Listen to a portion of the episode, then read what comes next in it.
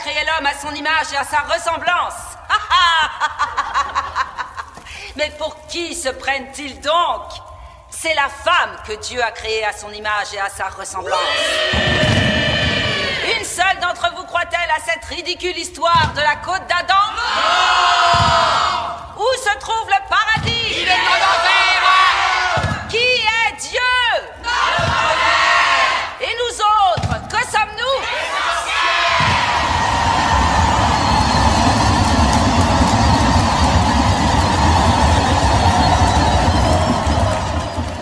Hommes ont toujours eu peur de nous parce que nous connaissons la vérité. Dieu est une femme et cela, ils ne peuvent pas le supporter.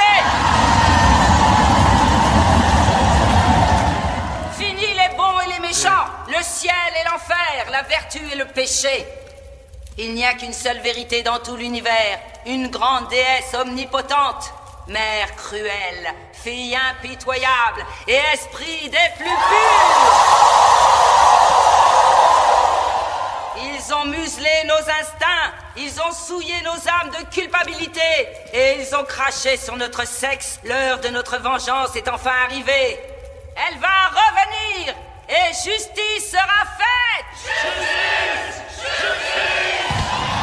Mais qu'est-ce que tu racontes, t'es con quoi? J'en sais rien. Je me suis laissé entraîner. Horror has a face. T'as dit que je suis marrant. Ça veut dire quoi, marrant Putain de merde à la con, bordel? Qu'est-ce que j'ai de tellement poilant? Dis-le moi Dis-moi ce qui est marrant You cocksucker, you fucking miserable fucking... Et toi, on peut pas avoir de conversation.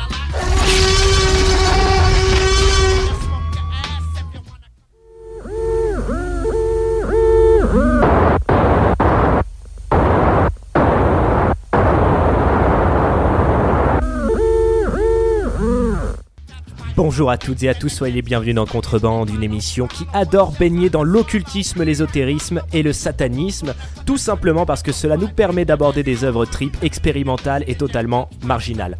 Bref, le ton est lancé, ce sera un Contrebande spécial magie et contre-culture. Et aujourd'hui, eh bien, on va parler du cinéaste underground des lucifériens Kenneth Anger. Ce sera dans notre première partie d'émission, puis dans une deuxième partie, nous aborderons Aksan, la sorcellerie à travers les âges, un film de 1922 signé par le suédois Benjamin Christensen. Moi, Axel, je serai votre grand gourou pour vous éclairer dans cette jungle de signes indicibles. Et puis bah maintenant, petite présentation des idoles autour de la table. hein. Il y a bien sûr Guilhem, pilier du Grindhouse Paradise pour sa troisième participation autour de Contrebande. Allez soutenir nos amis du Grindhouse Paradise. Ouais, on a un super site internet. Et puis ça tombe bien qu'on parle du Grindhouse Paradise, Guilhem, parce que bah autour de nous, euh, qui c'est qui est là? Une nouvelle voix dans cette émission, Sébastien Guéraud. Bonjour Sébastien. Bonjour. Sébastien Guéraud, auteur de livres, cinéphage, euh, cinéphage bien, euh, bien, euh, bien, bien, euh, comment dire, bien, enfin, disons que t'as du bagage, on va dire. Hein. Bien, T'es aussi un énorme. Plutôt bien. très très bien. Il est aussi, t'es un énorme musicophile, hein, je vais pas, ça c'est sûr. Hein. Oui. Je veux quand même dire que Sébastien, on a pu te lire dans la 7ème obsession, puisque Oui. tu as écrit une critique du crash de Cronenberg. Oui. C'est important de le préciser, hein, ça fait plaisir de t'avoir autour de la table rien que pour ça. hein. Et puis il y aura bientôt aussi un gros dossier sur l'œuvre de Frank Herbert, Dune, Oui. Qui sera aussi pour, pour la 7ème. Oui, c'est ça, c'est pour le, le prochain numéro. Voilà. Merci Sébastien, Euh, voilà pour les présentations. On va tout de suite passer à la première partie d'émission.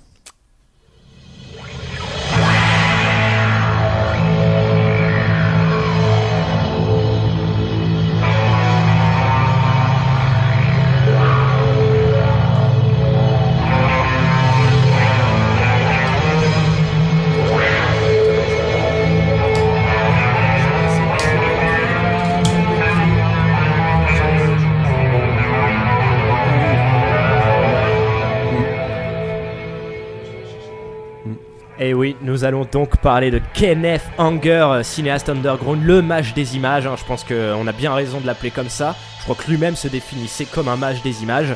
Euh, donc nous allons d'abord commencer avec Kenneth Anger. On va surtout faire un petit tour de table et donner la parole euh, à notre cher, notre cher Sébastien.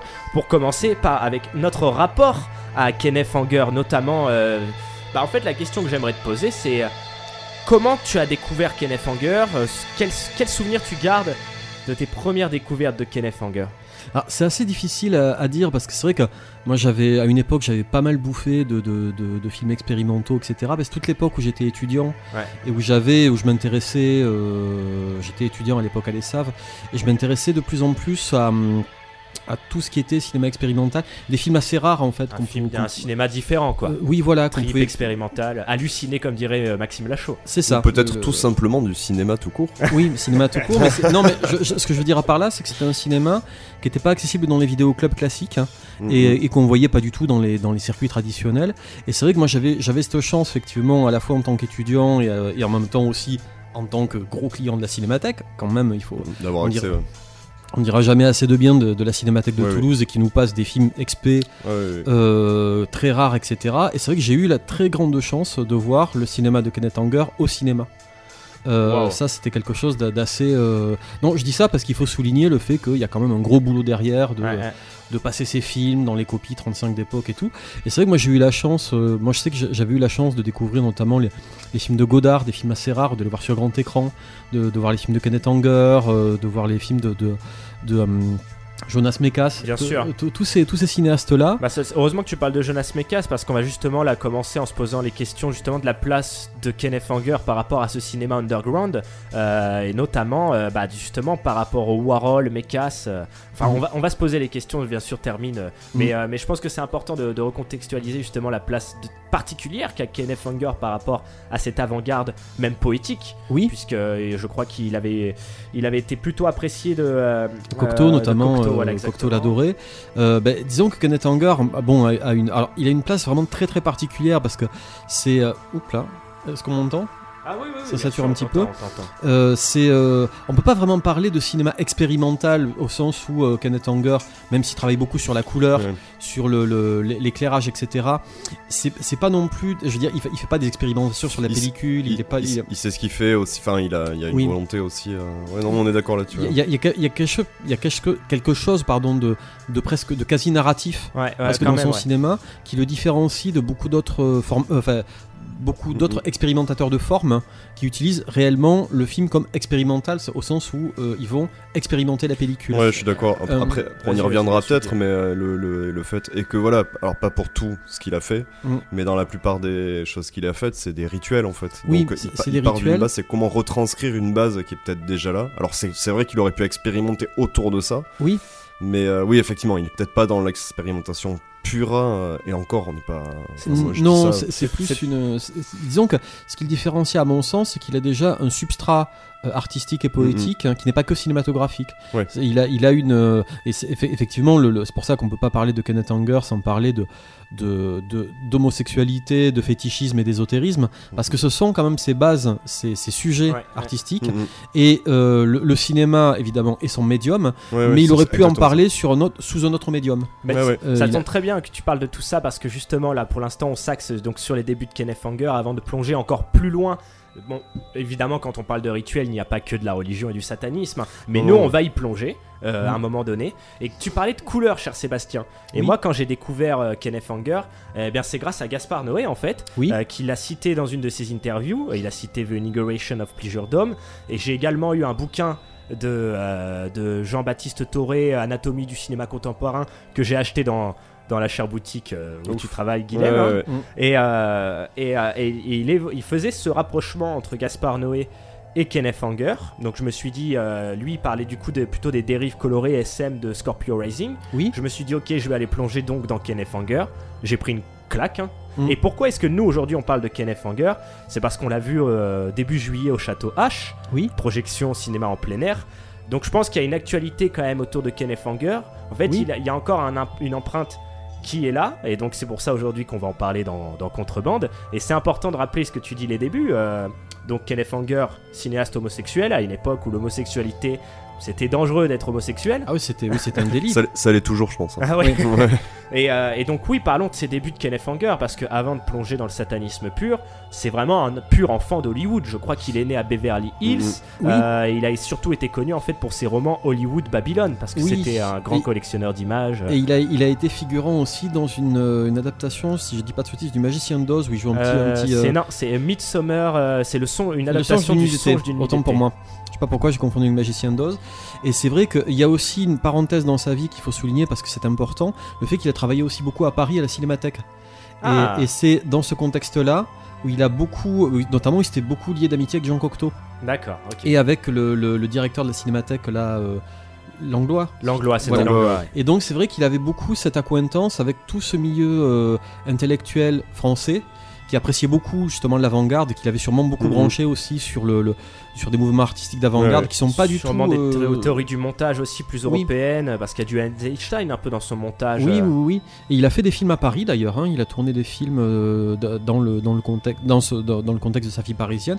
Il faut rappeler que Hanger a détruit une bonne partie de sa filmographie. ah, Il a brûlé une bonne dizaine de films apparemment en, Ah ouais. so- euh, en 67-68. Il nous a fait une liste Scratch Perry. voilà, donc il a, il a détruit une bonne partie de, de sa filmographie. Euh, bon, on, on va en parler parce que ça fait partie aussi du, de, la genèse un peu de, Lucifer aussi. Rising. Ouais. Donc il y a beaucoup de ces films qui ont été perdus. Et, euh, et apparemment, oui, enfin, je crois qu'il y a un film qui a survécu, qui a été tourné à Paris. Euh, bon, faut vérifier parce que j'ai pas de notes sous les yeux, donc du coup, je. Mais je- nos, je- nos chers chroniqueurs cinéphages, nos chers plutôt auditeurs cinéphages vérifieront par Voilà. eux-mêmes quand même. Oui, il y a, y y des trucs qu'on qu'on dit. Bon, pour tout ce qui est date et précision, vérifiez. euh, de- Mais c'est super intéressant ce que tu dis Ouais. parce que euh, du coup, alors il a une, euh, une grande influence européenne euh, qui se ressent du coup vachement, mais il est Jean quand même Genet marqué. aussi, c'est un gros lecteur de Jean Genet. a- Jean Genet, oui, et, et il est quand même extrêmement marqué en fait euh, par ce côté Hollywood, donc un certain Hollywood paillettes, kitsch, clinquant. euh, et qui est aussi orienté de tout, euh, tous ces scandales. Et je crois qu'il a, il avait une tante qui était maquilleuse et que c'est grâce Oui. à elle qu'il a eu toutes ces anecdotes. Pas mal de scoops. ouais, et le- ça a inspiré notamment ce petit court métrage que, que je trouve magnifique, A Pious Moment. Pious Pious Moment, ouais, qui, est, qui est très très beau. On peut le raconter rapidement. C'est une femme qui montre ses parures. Et ensuite, euh, à la fin, elle s'en va avec ses chiens. Bon, on dit comme ça. Oui, oui, dit comme ça, oui. c'est- Ça, c'est un bon résumé, ça. Mais euh, oui, oui, mais dis- disons qu'il y, a- il y a- il y a cet aspect euh, là aussi, c'est un truc qu'il faut aussi préciser euh, par rapport à Kenneth Anger. C'est quelqu'un qui a une vraie passion, je dirais, pour le- la cosmétique, le costume, la cosmétique, la couleur. Et euh, on, on est fasciné notamment par les costumes féminins euh, qu'il y a dans ses films. Il y a une manière de filmer les actrices hein, qui est très particulière, qui est très glamour. Ouais, exactement, et ça correspond beaucoup. euh, Mais c'est vrai que tout à l'heure on a parlé des dates. Euh, alors moi, il y a des choses sur lesquelles j'ai pas trop envie de m'avancer, effectivement, mais c'est cette mouvance-là, effectivement, on est sur les années 50-60. Oui. Mais c'est une période qui Ouais, s'étire en fait. Parce que quand on parle, euh, tu vois, là, on- quand on parlait de, bah, de Under- d'Underground et tout, en fait, c'est qu'ils étaient là à un moment où euh, il y avait moyen, tu vois, tout à l'heure, tu as fait une très bonne remarque qui était effectivement, ils ont utilisé à un moment la caméra comme outil et comme puis- médium. Puis le c'est, classicisme, euh, le cla- oui. les grands- tous les grands classiques ont été faits. On va dire, il y a déjà eu l'âge d'or d'Hollywood. Et Ouais, en ouais. fait, ils Oui. arrivent aussi à une époque après. Ouais, ouais, voilà. Et, et ce qui est marrant chez Kenneth Anger, c'est qu'il y a vraiment ce spectre d'un âge d'or hollywoodien, mais en même temps, euh, voilà, enfin, tu, vas- tu vas pouvoir du coup nuancer ce Ben- en même temps, quoi. C'est qu'il euh, il n'est pas non plus, on va dire, euh, dans une mièvrerie, euh, il n'est pas Parce non que plus. à ce, idolâtrer. ce glamour, là, effectivement, ce glamour dont tu parlais là, c'est quoi C'est années 50 euh, Oui, mais enfin, voilà, on pourrait, tu vois, être sur. En, en fait, Ouais. ce qu'il faut préciser par rapport à Kenneth Anger, c'est qu'on l'associe beaucoup aux 60s, mais en fait, il tourne des films depuis 47. Ouais. 1947. Son premier donc film il- Fireworks, il avait 19 ans, je crois. Oui. Il joue dedans, donc c'est un. Euh, il joue un, un jeune éphèbe euh, qui se fait euh, lyncher, voire même plus que violenter. oui, plus que violenté, oui, des- C'est même une allégorie du viol par, Oui. par des marins lubriques. Oui, tout à Et fait. il y a un plan magnifique où ils lui mettent les doigts dans le nez et ils crachent un liquide. Oui. euh, et il avait 19 ans et déjà on voit euh, que ce cher Kenneth euh, et je me souviens aussi de Rabbit's Moon son film où on voit un pyro lunaire donc Mhm. on voyait déjà qu'il commençait à aller dans, dans, dans quelque chose de, de- je dirais de plus mystique plus rituel encore Oui. plus ésotérique Euh, et on voit vraiment une patine héritée euh, des films euh, bah, de- comme euh, le film dans lequel il a pu jouer Songe d'une nuit d'été euh. Oui. et du coup c'est cette question aussi que j'aimerais te poser finalement est-ce que Kenneth Anger eh ben, ce serait pas un peu le premier l'un des premiers postmodernes? Très probablement, parce que c'est vrai qu'il y, y a cette espèce de côté cinéphile, et, et en même temps, il va donner une version du cinéma qu'il aime, qu'il respecte, avec tout ce côté glamour pailleté. Euh, il va en donner une version trash, transgressive, et, euh, et extrêmement déviante hein, en termes de... de- euh, en fait, on sent qu'il y, a y chez lui une volonté d'aller au-delà de l'image hein, et de toucher à quelque chose de, je dirais, de, de- de spi- je sais pas si le terme. euh, Si, on peut parler de. Si, tu peux, on peut dire que c'est presque spirituel. Hein. Oui, j'a- j'allais dire spiritique comme les inconnus dans. dans Bah, euh, non, non, non, mais, mais après, après, moi, je suis, je suis d'accord, je suis d'accord avec ce terme-là parce que Oui. je, je pense aussi. Tout à l'heure, on a parlé de cinéma en tant que média, en tant qu'outil. Ouais. Je me pose beaucoup de questions. Alors, encore une fois, moi, je m'y retrouve pas spécialement dans les dates, etc. Je me pose beaucoup de questions, mais quand ils ont eu le médium cinéma entre les mains, que ça a commencé à. Parce que c'est sûr, on écrit un scénario. Bon, bien avant, il y avait euh, tous les films de propagande, etc. euh, qui, Mm. eux, bon, voilà, sont. Mais je pense que, voilà, ils avaient cette volonté-là aussi de transcender les choses. Ouais. De la même manière que les peintres euh, ont eu la- ont eu Puis- la- l'intention de transcender avec leur outil, quoi. Vous, vous Oui, disiez un truc je- intéressant tout à l'heure, vous parliez de narration, et ce qui est marrant, c'est là aussi pour moi où Kenneth Anger va se distinguer de Jonas Mekas ou d'Andy Warhol, qui ont une Oui. forme d'underground très euh, prise sur le vif. C'est que Kenneth Anger, non, non, non, c'est très particulier parce qu'il y a une narration chez lui, même s'il n'y a Oui. pas de dialogue et que ses films sont des, pas des clips musicaux. non, moi je rigole. je rigole pour autre chose. autre. Non, moi je, dans ma tête, je me disais Warhol, ça m'emmerde. Il y a plein de trucs qu'il a fait Bah, qui m'emmerdent. Après, j'ai- j'aime oui, bien, j'aime beaucoup. Il y a plein de trucs. Mais voilà, lui, il y a vraiment une narration. Il y a encore, il s'inscrit dans quelque chose. euh, Mhm. Et du coup, parlons, euh, parlons de cette approche de Kenneth Anger. Euh, moi, je suis très très fan. Je crois que mon Kenneth Anger préféré, c'est Scorpio Rising, son Oui. film sur euh, un motard biker, euh, Mhm. donc on va dire presque un Hells Angels qui est euh, amoureux de sa moto, on va dire en quelque oui. sorte.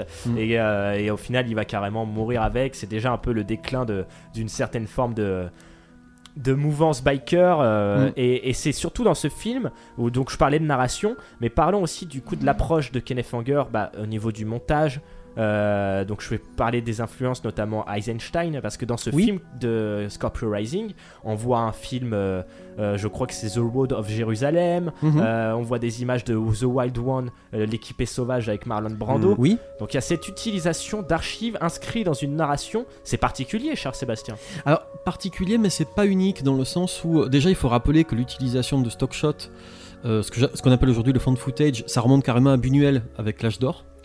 Il y a une, il y a une, c'est quelque chose qui est vraiment, euh, on, peut dire que vraiment l'utilisation comme ça de fan footage, ce qu'on peut appeler aujourd'hui le fan footage, remonte littéralement au surréalisme. Ouais. Et c'est vrai que, euh, est-ce que ça fait de Kenneth Anger un héritier des surréalistes? J'irai pas jusque là, mais il y a quand même une, euh, il y a quand même cette idée, c'est qu'on va utiliser le, le, le cinéma comme une espèce de médium de collage. Ouais, ce que- On- je pensais exactement à ça. Ouais. C'est du collage, quoi. euh. C'est du collage, Et, et avec toujours cette idée, c'est qu'on va, comme dans toute pratique de fan footage, faire dire à l'image euh, un discours dévié de Mhm. ce qu'il était censé dire au départ. Euh, c'est vrai qu'effectivement, le, le- que ce soit l'équipée sauvage hein, ou les films bibliques, hein, Ouais. euh, on peut dire que Ken- Kenneth Anger a toujours cette volonté de, euh, de rajouter une couche de sens ou de créer un sens différent, voire inversé, de, de- du sens qu'avait l'image à l'origine. Bah, c'est quelque chose qui est, qui est Donner très- à voir différemment. Ça tombe bien parce que Bergman, lui, il disait en parlant des films de, de Kenneth Anger, attention, je vais essayer de traduire euh, en direct parce que c'est en anglais à ce que j'ai. euh, il disait là, euh, euh, alors il dit where the political difference between the dominant and subordinate culture is particularly charged.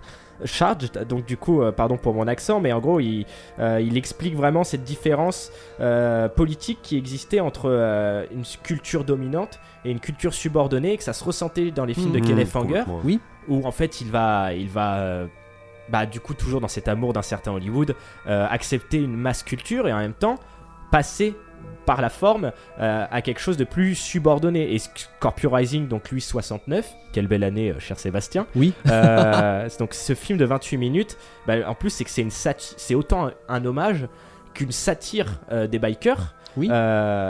Et en plus, c'est surtout aussi énormément basé euh, sur euh, des, euh, des, euh, une imagerie euh, des, euh, issue des, des magazines porno gays. Mm, mm.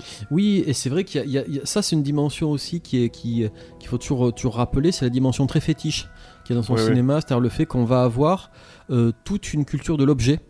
Euh, quelque chose qui est systématiquement, alors évidemment tout, tout ce qu'il y a euh, déployé comme imagerie chez, chez Mm, est mm. très souvent, pas tout le temps, mais très souvent sexualisé. Mais c'est vrai qu'on a un étalage d'objets, un étalage de, de, de- Ah je oui, dirais, ouais. d'objets partiels et de, et de costumes et de, euh, et d'objets fétichisés, euh, qui, qui en fait aussi, ça c'est quelque chose qui est très très contemporain, au sens où, euh, tu sais, on, on parlait de l'influence, euh, alors pas tellement chez Noé, je pense surtout notamment à un cinéaste comme Nicolas Winding Refn. Beaucoup. euh, après, il se est, revendique euh, de beaucoup de choses. hein. Voilà, mais c'est vrai que Nicolas Ouais, Winding ouais. Refn, que moi j'aime beaucoup, je sais qu'il est bon, c'est- Vous pouvez voir son entretien d'ailleurs. Mais je crois qu'il s'inscrit pas mal ouais, au niveau des pubs et The Neon Demon aussi beaucoup. Ah oui, euh, bah, Neon Demon, qui, ouais, est, mais- qui est un film qui est tout, tout pété de. de, de, de- De référence. Bah, moi, il y a de des références. Anger, rapport Oui, à ouais, il y a de la, de la symbolique dans tous les sens. hein. Oui, Ouais, mais, ouais. mais, là, c'est vrai qu'au niveau fétiche, ça, ça va taper très très loin. Et, euh, et bon, et Bertrand Mandico aussi, qui, qui, s'y- qui s'y réfère aussi Oui. euh, assez souvent. Donc Ultra Pulp, Les Garçons Après, Sauvages. après, moi j'aimerais bien quand même préciser, euh, c'est que là on vient de ce qu'on vient de citer, effectivement tu prends Refn pour, enfin tu cites Refn, c'est une très bonne, c'est Ah bah, c'est exact, voilà, c'est bien très sûr. très bien. Je voudrais aussi euh, préciser que c'est quand même une, euh, une de l'image et de la symbolique qui s'est retrouvée beaucoup dans les films de Corman après, euh, notamment euh, toute la toute la série B, etc. machin, mais qui là était plus ou moins dépossédé de son sens. D'accord. C'est euh, parce que les, les- tout ce qui est refn, etc. Oui, effectivement, ils s'en revendiquent parce qu'ils Mm. se revendiquent de cette symbolique-là et de ce sens-là. Mm. Mais euh, oui, Scorpio Rising a été repris. Enfin, tu vois, c'est toute l'imagerie que tu retrouves dans euh, Les Anges Sauvages. C'est Les Anges Sauvages. Ouais, voilà. Oui. C'est enfin toute cette imagerie effectivement qui a Bah. servi, mais comme parure en fait, mais parure presque qui n'avait pas de sens. C'était pour attirer le chaland aussi, quoi. Oui, oui. Tu vois. Bah, ce qui est souvent malheureusement le destin du cinéma XP, hein, qui, Euh, qui oui, est oui. toujours, euh, Ouais. qui est toujours recyclé Ouais, euh, dans des œuvres euh, plus, plus bon, pas La grand public, mais contre-culture est ouais. fragile quoi. Oui, puis Ah, ce, ouais, qui- ouais. ce qui est XP ne le reste pas longtemps en général. Mhm. Y a- Bah d'ailleurs, justement, dans l'influence de Kenneth Anger, euh, dans l'onirisme, parce que les films sont très oniriques, hein, ça rejoint un peu cette dimension rituelle. Ça commence d'ailleurs souvent ces films sur des gens qui se réveillent Oui. ou qui vont s'endormir. Euh, bah, Lynch, pour moi, c'est totalement, euh, il y a totalement du Kenneth Anger, presque même dans une certaine approche euh, de- des idoles féminines euh, Oui. qui sont perverties par euh, bah, un certain Babylone décadent. Et il y a même Scorsese en fait peut se revendiquer d'un- de Kenneth Anger par rapport. Bah, je parlais de Scorpio Rising, euh, les films jukebox en fait. On Oui. dit souvent que, que Mhm. Scorsese est l'inventeur du film jukebox. Euh, quand on voit Scorpio Rising, euh, c'est à remettre en cause. hein. Ah oui, oui.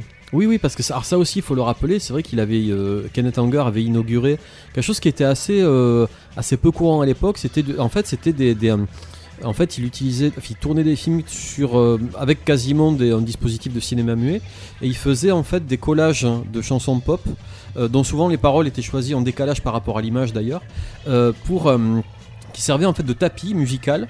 au film tout entier, c'est-à-dire qu'en fait il y a, peu de sons au sens de son direct. Par contre, il y a du jukebox Ouais. euh, constamment.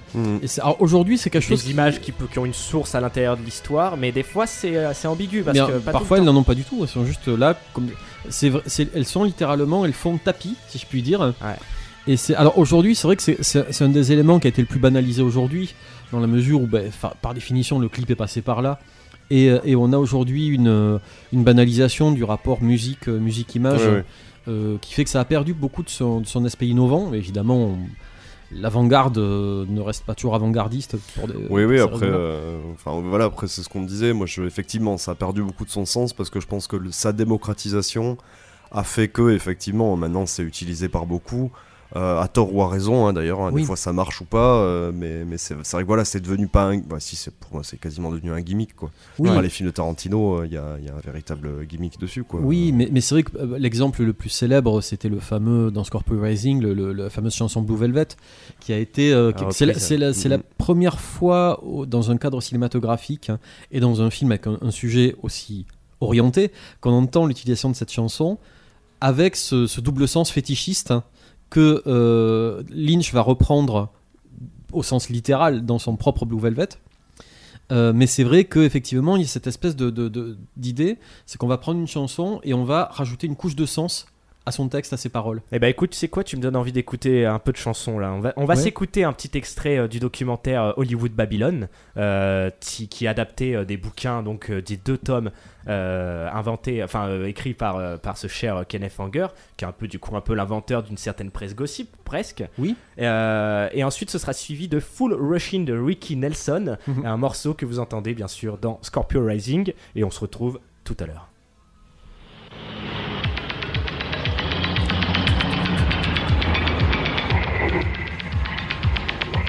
You need the shadow and the contrast of, of good and evil. And I find the vast allegories of good and evil reflected in a very vivid way in show business.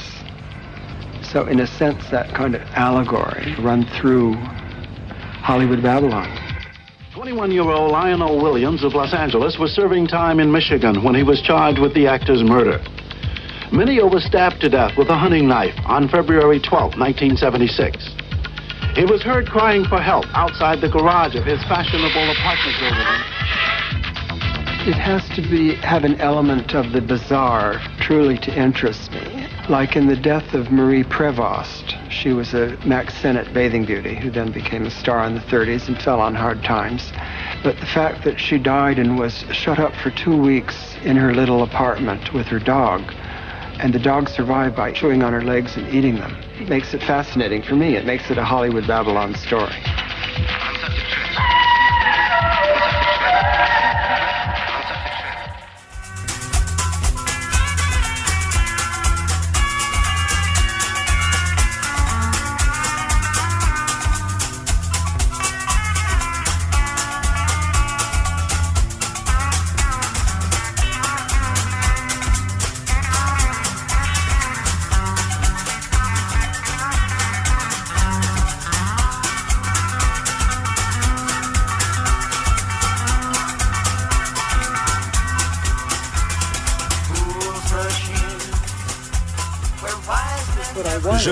Bande son très spéciale.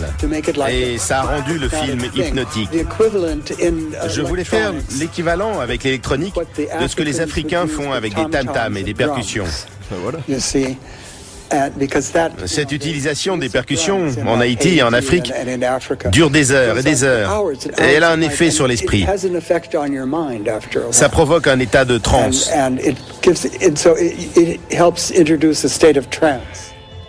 Eh bien écoutez, on est de retour dans notre émission spéciale euh, Kenneth Anger et puis euh, en fait là on vient d'écouter donc Kenneth Anger qui vient de parler de son rapport à la musique et il parlait par rapport à Invocation euh, of My Demon Brother, un film qui a été tourné avec euh, Mick Jagger.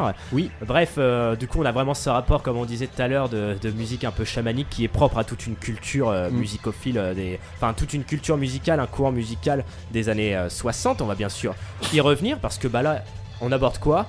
Pour moi le cœur, euh, enfin en tout cas ce qui m'intéresse le plus, c'est-à-dire la trilogie luciférienne de Kenneth Anger. Mm. Donc The Inauguration of Pleasure Dome, je ne sais plus 1956 je crois. Non, Oui, non, non. euh, Ouais. Non, on va, on- je, vais, je vais fouiller, euh, je crois que c'est peut-être plus 65. Ouais, comme j'ai j'ai pas de notes sous les yeux, je sais plus la, la date exacte. C'est pas grave, on va, je vais trouver ça. Et ensuite, surtout, bah, Lucifer Rising, qui est un peu son paroxysme inachevé. Oui. Un film qui est riche en anecdotes euh, et aussi en, en gueule bien connue de la contre-culture. Hmm. Mais, euh, cher Sébastien, je vais te laisser euh, parler de tout ça. Oui, alors c'est vrai qu'il y a. Ben là, en fait, c'est vrai qu'on aborde le, le- le- la, la trilogie, la trilogie luciférienne de, de, de Kenneth Anger. En fait, ce qu'il faut rappeler, c'est que ces trois films, en fait, sont euh, ces trois, comment dire, trois branches hein, qui se relient en fait à une même racine, un même tronc. Et c'est vrai que la, la, tout part en fait, tout commence en 65 en fait, avec un premier projet qui sera euh, jamais terminé et jamais vu, qui était la première mouture de Lucifer Rising, qui est un projet très ancien et auquel euh, Kenneth Anger en fait pense dès le début des années 60. En fait, le, euh, en fait, Kenneth Anger, en fait, au début des années 60, euh, lit un, un poème de, Crowley qui, euh, qui, bah, qui parle de Lucifer, mais qui identifie Lucifer non pas comme une figure du diable au sens médiéval du terme, avec le paradis, l'enfer, ce type de paradigme. En fait, Lucifer, selon la définition de- qu'en donne euh, Aleister Crowley, est plus une figure du jeune homme rebelle. C'est-à-dire, c'est l'idée de- du, du jeune homme libre, etc., qui, euh, qui envoie chier la société, qui est dans une sorte de, de- liberté absolue. Ça a été vraiment une coupure alors pour Kenneth Anger parce que là euh, c'est vraiment le moment, euh, c'est cette découverte d'Alistair Crowley qui va le, le- le- le faire dériver son cinéma dans une branche qui était déjà un peu en exergue dans Scorpio Rising où il y avait ce rapport aux néo-nazis. Euh, euh, et on voit des, des- des- des croix gammées soulevées par les bikers. euh, Oui, alors ça c'était l'imagerie gay, euh, l'imagerie gay de l'époque, ouais, qui était très Oui. très très motard. euh, ouais, Il y a un côté très biker, cuir, qui, qui jouait beaucoup avec ce type de, de, de gris-gris. et En, ces en autres, fait, euh, c'est un basculement radical et qui est en même temps tout à fait logique euh, de plonger. euh, Ben Pardon oui, coupé, hein, mais, dis- disons que en tout cas la, la rencontre entre Anger et, et, et Crowley était. euh, Alors évidemment, c'est difficile de savoir. euh, J'ai pas la biographie exacte non plus de, de, en tête. Je sais qu'en tout cas, il y pense dès le début des années 60 et que c'est en 65 que le projet se cristallise. Puisque oui. Non, non, il y, a- il y a combien de versions de lui Il y a pas trois ou quatre versions de Lucifer Rising qu'il a Si, faites avant de. Il y en a, il y en a au moins. Il y en a trois, ouais. Oui, parce qu'en fait, ce qui se passe, c'est que Anger, en fait, a, a l'idée de faire un film qui s'appelle Lucifer Rising, mais qui au départ est un documentaire. Euh, en fait, il a envie, comme il se trouve à Hollywood, et il sent, euh, comme pas mal de gens, euh, entre le mi-temps et la fin des années 60, il sent qu'il se passe un truc avec le psychédélisme et avec l'avènement du, du- du mouvement des, des freaks et toute la contre-culture des années 60. Il sent qu'il se passe un truc. aussi. Oui. Mais surtout, il sent qu'évidemment, ça concerne les jeunes. Et il a envie de tourner une sorte de documentaire qui met en scène un personnage qui est son Lucifer, Ouais. qui est une sorte de, de jeune homme rebelle dans le, euh, le, le Los Angeles, je dirais, hippie libertaire de l'époque. Mhm. Donc c'était une sorte de docu fictionné. Et c'est vrai qu'on peut d'ailleurs, ce qui est amusant, c'est de, de- de voir un film qui est sorti un peu à la même époque, qui était le Mondo Movie, Mondo Hollywood, euh, où on a des ingrédients un petit peu identiques et où on trouve comme par hasard au milieu Bobby Beausoleil et Jesse Bring. Ah bah super, Bobby Beausoleil, dont d'ailleurs on fait que de parler depuis tout à l'heure par-dessus la BO de Bobby Beausoleil euh, faite par Lucifer Rising. Oui. Et, euh, et je pense que c'est très intéressant là de commencer à parler euh, de, de, de, Bobby Beausoleil, mais peut-être juste rappeler quand même qu'est-ce que Lucifer Rising, qu'est-ce qu'on y voit, qu'est-ce que ça raconte. Alors en fait voilà, et c'est là où en fait on peut pas dissocier le sujet de Lucifer Rising de l'influence de Bobby Beausoleil, puisque comme on l'a on l'a vu, ce que Lucifer Rising au départ est un documentaire et euh, le, le- veut, le- enfin, le, le, euh, Anger veut le tourner comme tel. Et tout change en 65 euh, puisqu'en fait euh, Anger rencontre Bobby Beausoleil dans un concert où Beausoleil en fait au départ est un guitariste de rock, il, est- il fait partie de la première mouture, hein, Ouais. un groupe qui s'appelle The Gra- Grassroots, qui au départ est la première mouture du groupe Love, qui va être un groupe très influent, même titre que les Beach Boys de- dans la, la culture psychédélique. Et en fait, euh, Bobby Beausoleil est un jeune homme très beau gosse et très tombeur de, de filles. Et en fait, il fait un concert avec des danseuses, euh, des danseuses du ventre seins nus. Et Bobby Beausoleil, il lèche la sueur sur les seins des danseuses. Et Comment Kenneth- ça arriver dans des choses intéressantes, Guilhem et, euh, euh, je- j'écoute attentivement. et tout en jouant de la guitare. Et euh, double, double activité. Et, euh, et donc. euh, Les belles métaphores.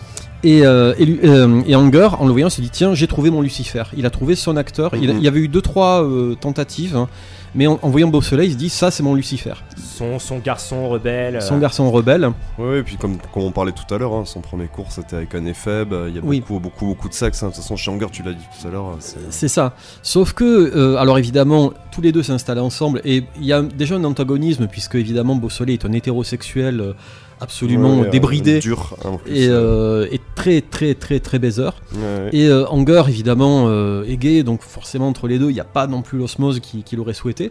Mais c'est alors il y a plusieurs sources qui se contredisent, mais on peut, on peut, on, on peut le penser. C'est que c'est Beau Soleil en fait qui influence Anger sur l'évolution de Lucifer Rising, qui devient non plus un documentaire sur, sur Los Angeles, mais un film fictionné sur l'avènement de l'âge d'Horus. Euh, Bobby Beausoleil Donc commence là, on plonge dans un ésotérisme issu d'anciennes euh, mythologies égyptiennes. euh, Oui, tout à fait. Et euh, Arbo Soleil, bon, qui, est, qui est très branché sur l'ésotérisme et qui commence aussi à fréquenter pas mal Charles Manson à l'époque. bah, il faisait carrément partie de la famille, je crois. Oui, mais c'est, euh, il, il en a fait partie un petit peu plus tard. Pareil, au niveau, faut vérifier au niveau des dates, hein, mais c'est concomitant à peu près. D'accord. Et donc, le Lucifer Rising devient un projet sur l'avènement de l'âge d'Horus. Euh, donc, évidemment, il y a, ça devient d'un seul coup un film beaucoup plus mystérieux, beaucoup plus ésotérique.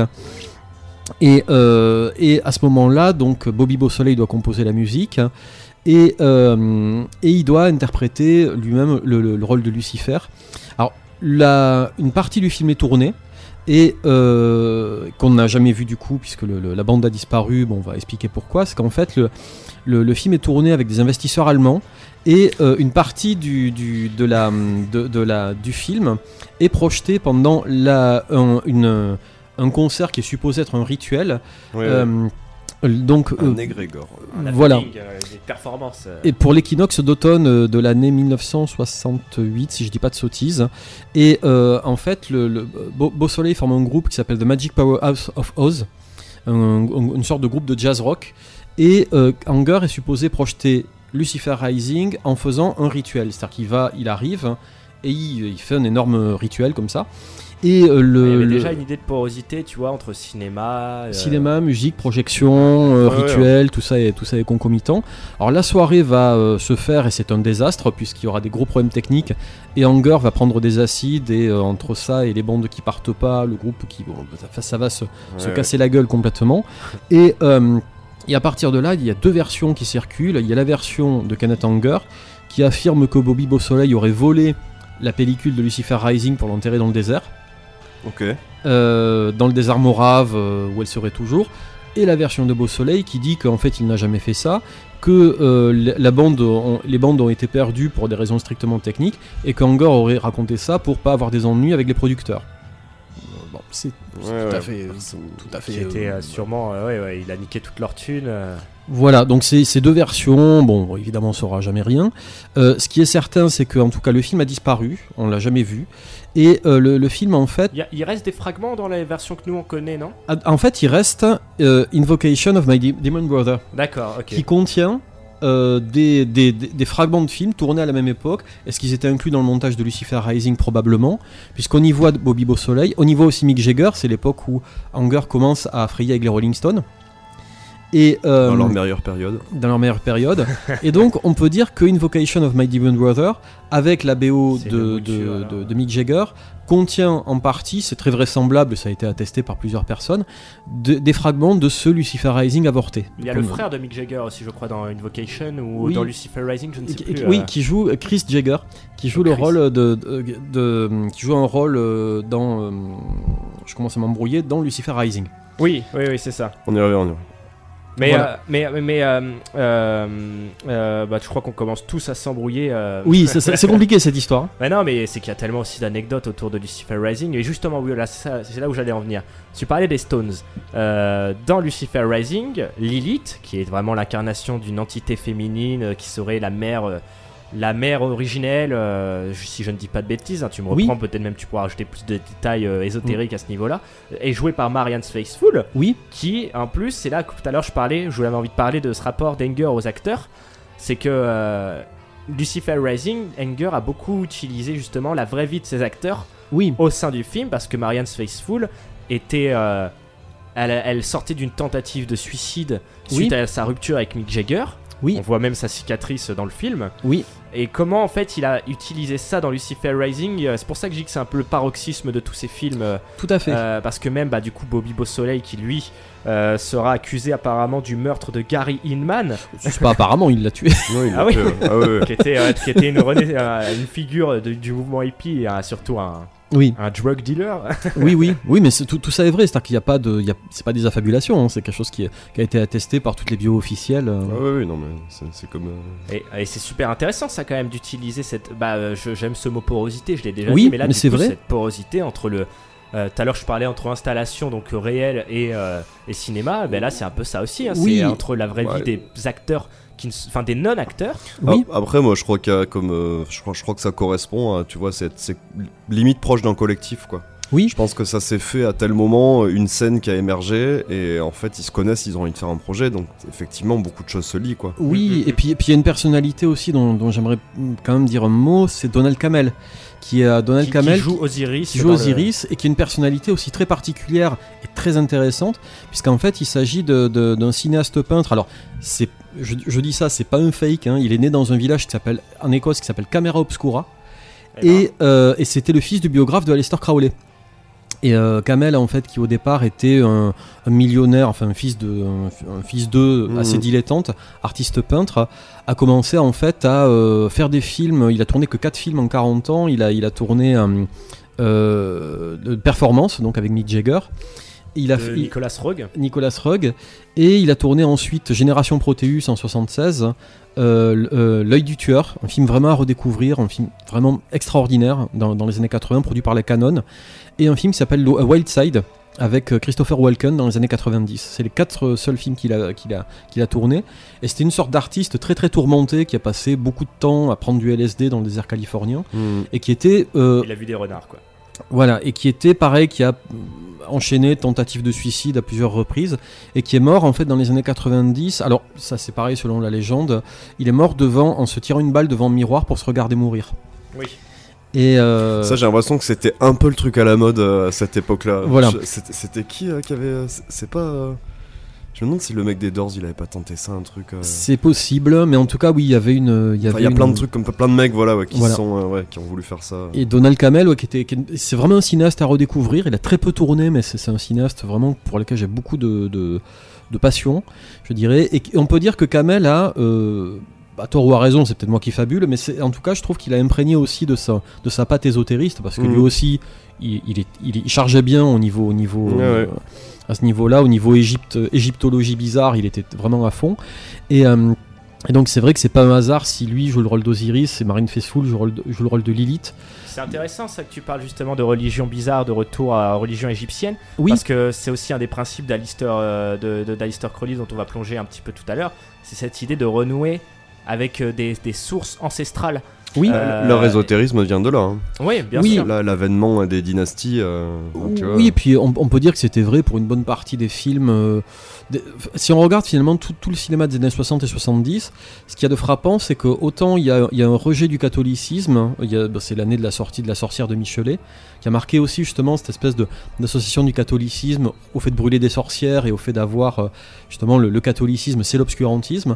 Et en même temps, on va redécouvrir toute la, hum, la mythologie gréco-romaine et les religions orientales. Et donc le dieu Mhm. lumière est là pour nous éclairer, c'est ça? Voilà, c'est ça. Donc on va, on va, on va, on va avoir du coup cette espèce de cinéma très solaire, hein, méditerranéen, solaire, orientaliste, euh, qui va contredire justement l'Europe et ses brumes, l'Europe et ses fantômes. Ouais, ouais, exactement. C'est c'est quelque chose d'a- d'assez frappant, cette espèce de dichotomie. Il y a un côté très solaire dans ce cinéma. On parlait de, bon, tout à l'heure, on parlait des films comme Mort, etc., qui sont pas des films sur l'ésotérisme. Barbet Schroeder. Barbet Schroeder, mais on a cette espèce de, d'aller, cette volonté d'aller vers le soleil. Il y a un côté culte aussi. Si je pense par exemple à la mort de Barbara Schroeder, il y a cette scène où, euh, où elle manque de, de mourir. euh, Enfin, euh, la, la jeune héroïne Mm. se- se- s'expose au soleil le long de la roche sur Oui. une côte. Euh, justement pour euh, je sais plus ce qu'elle raconte justement se régénérer et tout euh. Oui. bon elle manque de crever et puis elle était sûrement trop défoncée quoi c'est dans le film Oui, oui. mais euh, et oui du coup ça rejoint cette idée de Ah oui, mais il y a cette idée, c'est qu'on va retourner vers la, vers la Méditerranée, vers la mer et le soleil. Ouais. C'est qu'on va, euh, il y a- il y a cette- on va retourner aux éléments et vers quelque chose de solaire. Et en ce sens, c'est vrai qu'il faut rappeler, parce qu'on l'a pas précisé, c'est la définition très particulière de Lucifer, qui est le porteur de lumière, ouais qui est le dieu de la Mmh. couleur et le dieu de la lumière. C'est un dieu solaire.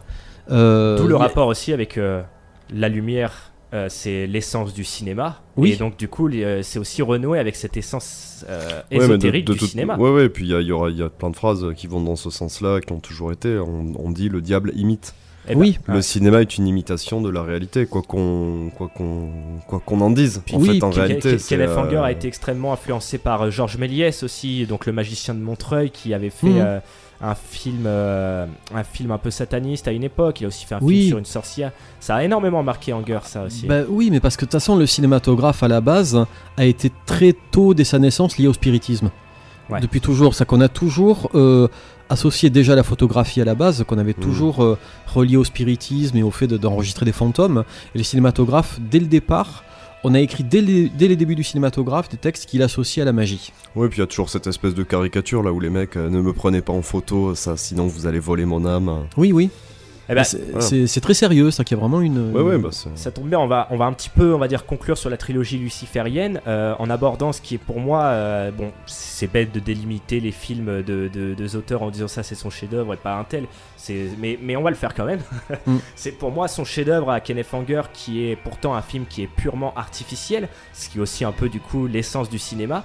C'est quand je dis artificiel, attention, c'est pas du tout péjoratif, c'est parce que ça renoue vraiment avec des couleurs qui n'ont rien du coup de naturel et on va Mm. jouer vraiment sur l'artifice du cinéma, mais aussi l'artifice des corps. C'est bien sûr Inauguration of Pleasure Dome, Ah qui oui. est sorti donc en 1954. Oui, Voilà, voilà. j'ai la date et euh, je J'avais peur de me heureux. planter ouais, ouais, à ce niveau-là. Et donc The Inauguration of the Pleasure Dome, c'est vraiment un film, euh, c'est le premier que j'ai vu de Anger, Mm. et ça m'a mis littéralement une claque. Oui. Euh, C'est un de mes préférés aussi. mais je, je- et je l'ai vu plusieurs fois en fait et je vais du coup là je vais je vais parler un petit peu aussi quand même parce que euh, du coup euh, il y a quatre versions de ce film peut-être que tu nous tu nous en diras peut-être un peu plus mais alors quand moi je l'ai vu c'est un film que je regardais tard le soir Oui. et c'est un film qui m'endormait mais pas dans le sens parce que je m'ennuyais mais parce que c'était tellement lancinant entraînant que j'en venais à somnoler Oui. Et la musique quand même restait Donc euh, je me suis rendu compte que je l'ai jamais réellement regardé pleinement dans la gueule, sauf Mm. depuis le château H, où on a projeté ça euh, le long euh, du mur du château H avec Oui. les volets. Donc des nouvelles portes se sont rajoutées et, et on est passé sur... on est vraiment passé sur... euh, Enfin, quand je l'ai vu ce film-là, j'ai vraiment eu l'impression d'être défoncé au psychotrope alors que je n'étais Ouais. pas du tout défoncé au psychotrope. Et j'ai eu, je pense que c'était la chaleur, l'ambiance Oui. autour, ce petit village aussi d'Occitanie, euh, Mm. grouillant d'insectes. euh, et euh, et, et j'ai tourné de l'œil en fait devant le Mm. film. J'ai Oui. dû partir. J'avais des sueurs froides. Mm. J'ai d'ailleurs croisé un certain Maxime Lachaud qui n'était pas dans un meilleur état que moi devant le film. Et, et, et, et lui- donc on était deux en sueur froide. Et puis au moment où en fait j'ai failli tourner de l'œil, c'est quand la cloche de l'église du village s'est mise à sonner. Sur un plan d'un petit lutin comme ça qui se balance. Oui. Euh, pourtant un truc qui, qui est quand même assez, euh, je dirais, très caricatural, très, euh, Mm. très presque sorti d'un conte. Oui. Et la cloche s'est mise à sonner à ce moment-là. Et c'est là que le film s'est arrêté en fait. Je me suis Mm. évanoui pile à la fin du film. Mm. Petite anecdote qui est arrivée. et, et donc oui, bah parlons de, de The Inauguration of the Pleasure Dome parce que c'est quand même assez incroyable comme film. Et je parlais Oui. euh, notamment, tu sais, on- l'expérimental. Toi, Guilhem, tu me disais que les voilà, les films de Warhol, c'est quand même chiant. Euh, Non, alors attendez, non. toute, toute proportion gardée en Bien fait. sûr. Je, c'est simplement que le, le- voilà, bah on va, on va C'est là-dessus. quoi. C'est pas spécialement éprouvant, mais quand tu filmes 17h un mec en train de dormir et que tu, tu dis bon, c'est de l'art. Moi, je suis, je suis un peu, voilà, on en a fait beaucoup. euh, il a fait la pop culture, euh, quoi quoi qu'on en dise, bon, Bien sûr. voilà. Mais euh, bon, moi, ça me, ça, ça me touche moins. Je, je- je sais ce qu'on lui doit à- en, en tant qu'étincelle, mais en tant qu'explosion. Al- Alors que pendant cette projection euh, un spectateur est venu nous voir dans un état, il avait les pupilles euh, dilatées tellement le film l'avait mis dans un état euh, de transe. Oui. Et, euh, et, et pareil, hein, totalement à jeun. et, et il nous a dit qu'il avait vu un chef-d'œuvre, alors que c'était pas du tout le genre de film qu'il regardait. Et c'est ça qui est intéressant chez Kenneth Anger, c'est par rapport à cette narration particulière. Ah, qui il, fait que il fait un effet sur les spectateurs, c'est indéniable. C'est un film, c'est de l'expérimental qui peut s'adresser à tout le monde en fait. Oui, parce qu'il y a, ben, en fait, déjà, il y a un truc, ben, déjà, il y a le titre, déjà, Inauguration of the Pleasure Dome, qui est finalement un, un- un excellent titre, mais surtout, c'est qu'il a, il, il a- c'est un manifeste. C'est-à-dire que c'est littéralement, euh, le, c'est un hymne, un hymne au plaisir. C'est-à-dire que c'est un film qui nous invite à rentrer dans un monde onirique. Bah, justement, et un Kenneth monde- Anger, je crois, joue un espèce de, de riche mage qui s'endort. Je crois que c'est lui Oui. qui le joue. Oui, oui. Et, euh, et c'est là qu'il part dans un espèce de, de Ben, trip. euh. Oui, c'est en fait c'est euh, c'est un rêve euh, c'est un rêve érotique, hein, un rêve fétichiste, un rêve et finalement c'est vrai que la, la magie de ce film parce que c'est un film réellement magique hein, et c'est vrai qu'on a, on a pu le constater de- dans toutes les projections publiques, c'est un film qui fait un effet très fort sur les spectateurs. Ouais. C'est le fait qu'effectivement c'est un film dans lequel on peut projeter énormément de nos propres fantasmes, énormément de nos propres délires. hein. Et c'est vrai que c'est un film qu'on peut, euh, suivant je pense nos propres orientations, nos propres affinités sexuelles ou autres, je pense qu'on peut y trouver en tout cas une sorte de, de miroir par rapport à nos propres, euh, nos propres délires. hein. Et c'est vrai qu'il y, a- il y a quelque chose de, de profondément, euh, je dirais... euh, moi, je trouve que le titre, Inauguration of the Pleasure Dome, est, juste génial. Ouais, et puis moi je suis fasciné par les. Parce que là c'est un très bon sujet. hein. Moi je suis absolument fasciné par ces sujets-là. Notamment, effectivement, quand tu, quand tu dis qu'on peut y trouver des choses, peut-être ma- malgré soi en fait. Mhm. Et euh, tu vois, par exemple, c'est. euh, ah, celui qui a fait Cthulhu. euh, des fois j'ai les mots qui- Ouais, voilà.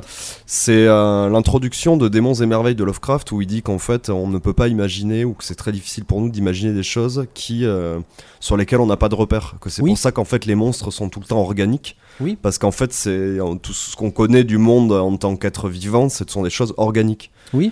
Et je, c'est des sujets qui m'intéressent donc énormément. Et effectivement, tu vois, y trouver des choses qui presque nous dépassent. Les Oui. interprétations, tu vois, comme, euh, je sais pas moi, comme par exemple les mecs qui ressentent euh, je ne sais pas quoi en regardant de la couleur bleue ou Oui. un truc comme ça, quoi. Il y a quelque chose qui, est, qui va au-delà de, du corps. Oui, physique. et, euh, et c'est vrai que je pense que Hunger, euh, à travers la couleur principalement, parce que c'est un film extrêmement coloré, extrêmement Bien sûr, bariolé, euh, très arc-en-ciel, Ouais. ah, euh, au sens... Ah oui, Avec faut- faut- aussi une dominance de rouge très importante. Bien Oui. pas que du rouge, il y a du bleu, du violet, mais euh, Oui, le rouge a quelque chose, la passion quoi. vraiment. Oui, oui, oui. Et puis il y a, y a C'est aussi. le soleil de- Et c'est un de ces films aussi les plus féminins. Au sens où il y a énormément d'actrices euh, d'une beauté incroyable hein, et qui sont magnifiées par des costumes incroyablement excentriques, fous. Et, euh, et très. ah, C'est un film qui, qui est au-delà du. De, je dirais, de, de esthétiquement, qui est au-delà de, de c'est pas de la science-fiction, mais c'est, en tout cas, on est dans quelque chose qui est complètement onirique. hein. Et c'est vrai qu'il y a quelque chose de totalement. euh, le, problème, c'est que mon, vocabulaire est limité. J'ai l'impression que j'emploie toujours les mêmes Bah ouais, mots. bah c'est exactement ce qu'on disait, notre vocabulaire est limite. Même, tu vois, il y a, on a tous nos propres références qui font que. Oui, c'est ça. Moi, je qualifie le film de fétichiste, mais c'est vrai qu'effectivement, on, pour- on pourrait le, on pourrait y associer un autre terme. Après, le terme Euh, fétichisme, ça veut dire qu'il y a forcément une, une admiration. Oui, il y a une le- admiration pour le- Mais bah, il y, a- y presque une recherche, en moi fait, je trouve, quand dans le fétichisme. euh, Ouais. Tu vois. Bah, en mais fait, pour- quand j'ai vu la, la dernière fois le film qui- alors que j'avais déjà vu, euh, j'avais l'impression de ne l'avoir jamais vu. Mm. et je redécouvrais les choses et je ne comprenais rien. Et c'est la première fois de ma vie que je me suis retrouvé dans un film où je disais j'ai vraiment l'impression de rien comprendre. Et Maxime Lachaud, euh, très éclairé cet homme, euh, m'a- m'a dit bah, c'est que tu étais fasciné. C'est ça le principe de la fascination en fait. Oui. Tu, tu es face à quelque chose que tu ne peux expliquer, mais dont tu ne peux détourner le regard. Oui, c'est ça. Et c'est vrai qu'il y a un côté hypnotique. hein. Il y a quelque chose de Ouais, ouais. complètement. Et c'est vrai qu'il y a, il y a, euh, ce qu'on peut dire. on ne euh, voit pas ça tous les jours. On voit passer tous les jours. Et il y a, il y a- et il y a cette, euh, cette circularité, je dirais, du film. Il y a, il y a toute une, il y a toute une, tout un jeu sur effectivement le, le côté. la- les couleurs sont perçues comme une sorte d'éventail. Il y a quelque chose de l'ordre de la palette, de l'éventail et du circulaire dans, dans tout ce film qui est totalement fascinant. Et c'est vrai que, euh, et je pense qu'à ce stade-là, je pense que les, les auditeurs ont compris qu'on peut pas tellement le décrire ni le raconter. Euh, Non, faut, le- faut le voir. Il y a des, il y a des, Ouais, voilà, faut en il faire l'expérience. Faut en faire l'expérience. Il y a des volontés. Après, on peut, on peut totalement passer à côté. On peut détester. Euh, Ce que je peux très bien entendre, hein, Oui, parce, oui. parce qu'effectivement, quand on parle de fétichisme, pour moi, il y a toujours un. Alors après, c'est- voilà, là, c'est subjectif. Il y a toujours une recherche, tu vois. de- Ouais. Enfin, quand tu dis fétichisme, c'est que le- les- il y a une recherche de ce genre de choses. C'est que Mhm. t'as un public qui est pas acquis, mais il y a effectivement. Donc on sort. On n'est pas dans ce dont tu parlais, qui est la, la fascination, parce que c'est quelque chose qui te prend euh, peut-être Ouais, sans ouais. que tu t'y attendes. Mais au-delà de ça, euh, ouais, c'est quand même. Voilà ce que je disais, enfin, de manière très bête hein, en fait, ouais, c'est pas des choses qu'on voit tous les jours. C'est- euh, Il y, a- il y a que qui ont fait ça. Enfin bon, après il y a plein plein d'autres euh, Bah, types de cinéma On va expérimental. se demander mais- ouais, qu'est-ce qui reste aujourd'hui de Kenneth Anger, mais j'avais euh, juste, euh, enfin, ce qui aurait un équivalent aujourd'hui. Mais juste, je voulais vous dire euh, quelques petites anecdotes sur ce Inauguration of Pleasure Dome, parce qu'il y a quand même du beau monde qui a participé euh, à ce film. Euh, le film déjà a eu le soutien du- d'un théoriste qui s'appelait Noel Birch. Euh, et il y a aussi euh, le Michael Cooper qui était caméraman sur ce film, Mhm. euh, qui est connu pour la photo de l'album The Beatles, des Beatles, Sgt. Pepper, Lonely Hearts Club Band. Oui. Donc c'est quand même pas rien. Et Mm. aussi pour un album des Rolling Stones, Their Satanic Majesty's Request. La pochette en 3D. Voilà, donc du coup on est pas mal. hein. Et, euh, et c'est euh, cette espèce d'introduction qui est fantastique euh, de panneaux comme ça qui montent Mm. euh, de Inauguration of Pleasure Dome avec le titre ouais, qui s'affiche, tu sais, euh, euh, en défilant. Oui. On va dire à la, presque à la, à la Star Wars quoi. Oui. Et, je- et quand je dis ça, c'est plus pour que les gens visualisent. Oui. Et bah c'est pas non plus euh, idiot parce qu'en fait c'est Wally Weavers qui était un qui a qui s'est occupé de ça, qui était un donc un, un spécialiste des effets euh, spéciaux, Mhm. euh, qui travaillera en 68 sur 2001 l'Odyssée de l'espace. Mhm. Et euh, ça tombe bien là qu'on parle un peu d'espace parce que tu as dit c'est pas non plus de la science-fiction. Mais là je pense à Lucifer Rising et ce sera un peu notre Il conclusion. y a des soucoupes volantes à la fin. Il y a des soucoupes volantes quand même à la fin. Oui, oui. Et on revient du coup à cette idée euh, de théorie euh, du complot, comme quoi ce seraient les aliens qui auraient en fait construit les pyramides. Alors, dis- disons qu'en fait, on peut, on peut élargir le truc sans tomber là-dedans. On peut dire qu'il y avait. une- euh, un- il faut rappeler que les années 60 étaient très gavés de, de science-fiction. Et notamment. Lui, il, il aimait beaucoup les, les Buster, non les Flash Gordon. Il était très nourri de cette culture-là, Kenneth Anger. Oui, puis, puis la science-fiction des années 60 était très raccordée, je dirais, à toute cette culture ésotériste. Et puis, et puis on, se- on se rend, on se rend pas compte. hein. Alors là, c'est toi le vrai spécialiste sur ce sujet, Sébastien. On en a déjà parlé. Moi là, j'étais, euh, j'ai récupéré là à peu près une centaine de bouquins qui s'appellent les Galaxies et Fiction. Oui. On en avait pas, voilà. Oui. Qui étaient en fait. à l- Faut que tu à fasses prêter ça, Guillaume. non, je les ai réservés pour euh, quelqu'un d'autre qui, s'il m'écoute, euh, voilà. je, passe les, je passe les chercher à la maison. J'en ai quand même deux caisses. Mm. non, non, mais c'est, c'est que en fait, bon, pour, pour bien, euh, voilà, parce que perso- probablement peu de gens savent euh, de, de quoi je parle là en ce moment. C'était des petits. Non, non, mais c'est vrai, c'était des petits bouquins en poche. euh, de science-fiction euh, Mhm. qui exploraient vraiment des univers complètement dingues mais il y, a- il y a de tout enfin on, on va on va de la planète bleue avec des hommes de Cro-Magnon à une planète volcan avec des mecs enfin c'était complètement libre et Mhm. ça sortait une fois par mois Enfin, mon père allait les acheter une fois par mois. C'était un magazine à l'époque où il n'y avait pas internet, il n'y avait pas ça. Et les mecs lisaient Galaxy. Oui, puis C'est le... le- comics euh, papier, mais sans les dessins de l'époque presque. Oui, puis tout le monde était à euh, fond sur le matin des magiciens de Powell et Ouais, Berger. euh, c'était, c'était le bouquin que tout le monde lisait dans que- voilà, exactement. Et ça, je, je finirai là-dessus parce que effectivement, je te dis, c'est toi, c'est toi qui connais le plus là-dessus. Mais moi, je finirai là-dessus. Je dis toute cette période-là, euh, qui, est la, qui est la période de soi- 68 euh, que nous on connaît pour d'autres raisons en France, mais qui dans le monde a été une période d'ouverture intellectuelle et de, et de libération intellectuelle. Bon, il y a eu des périodes bien plus intellectuelles avant, notamment en Europe de l'Est, etc. Mais c'était une période qui a, qui a été tellement libre qu'on on s- on ne s'en rend même plus compte. Les- Mhm. des portes, énormément de portes ont été refermées à partir des années 80. Oui. Euh, ouais, ouais, mais euh, qui sont des choses qu'on qu'on peine pas à retrouver, mais que, qui, voilà, qui n'ont plus le même sens. Cette époque Ouais. était incroyable. Voilà les amis, c'est la fin de notre première partie d'émission autour de l'ésotérisme. Je vous donne bien sûr rendez-vous dans 15 jours sur Radio Pulsar pour la suite où l'on parlera du gourou euh, Alistair Crowley et du satanisme chez Jimmy Page. Abonnez-vous à notre chaîne YouTube Contrebande Cinéphage, suivez-nous sur les réseaux Facebook et Instagram, et puis euh, voilà, hein, ne- n'oubliez pas de prier Lucifer, et surtout nourrissez-vous de bonne lumière. Heil Contrebande La radio de la musique. 24 heures sur 24.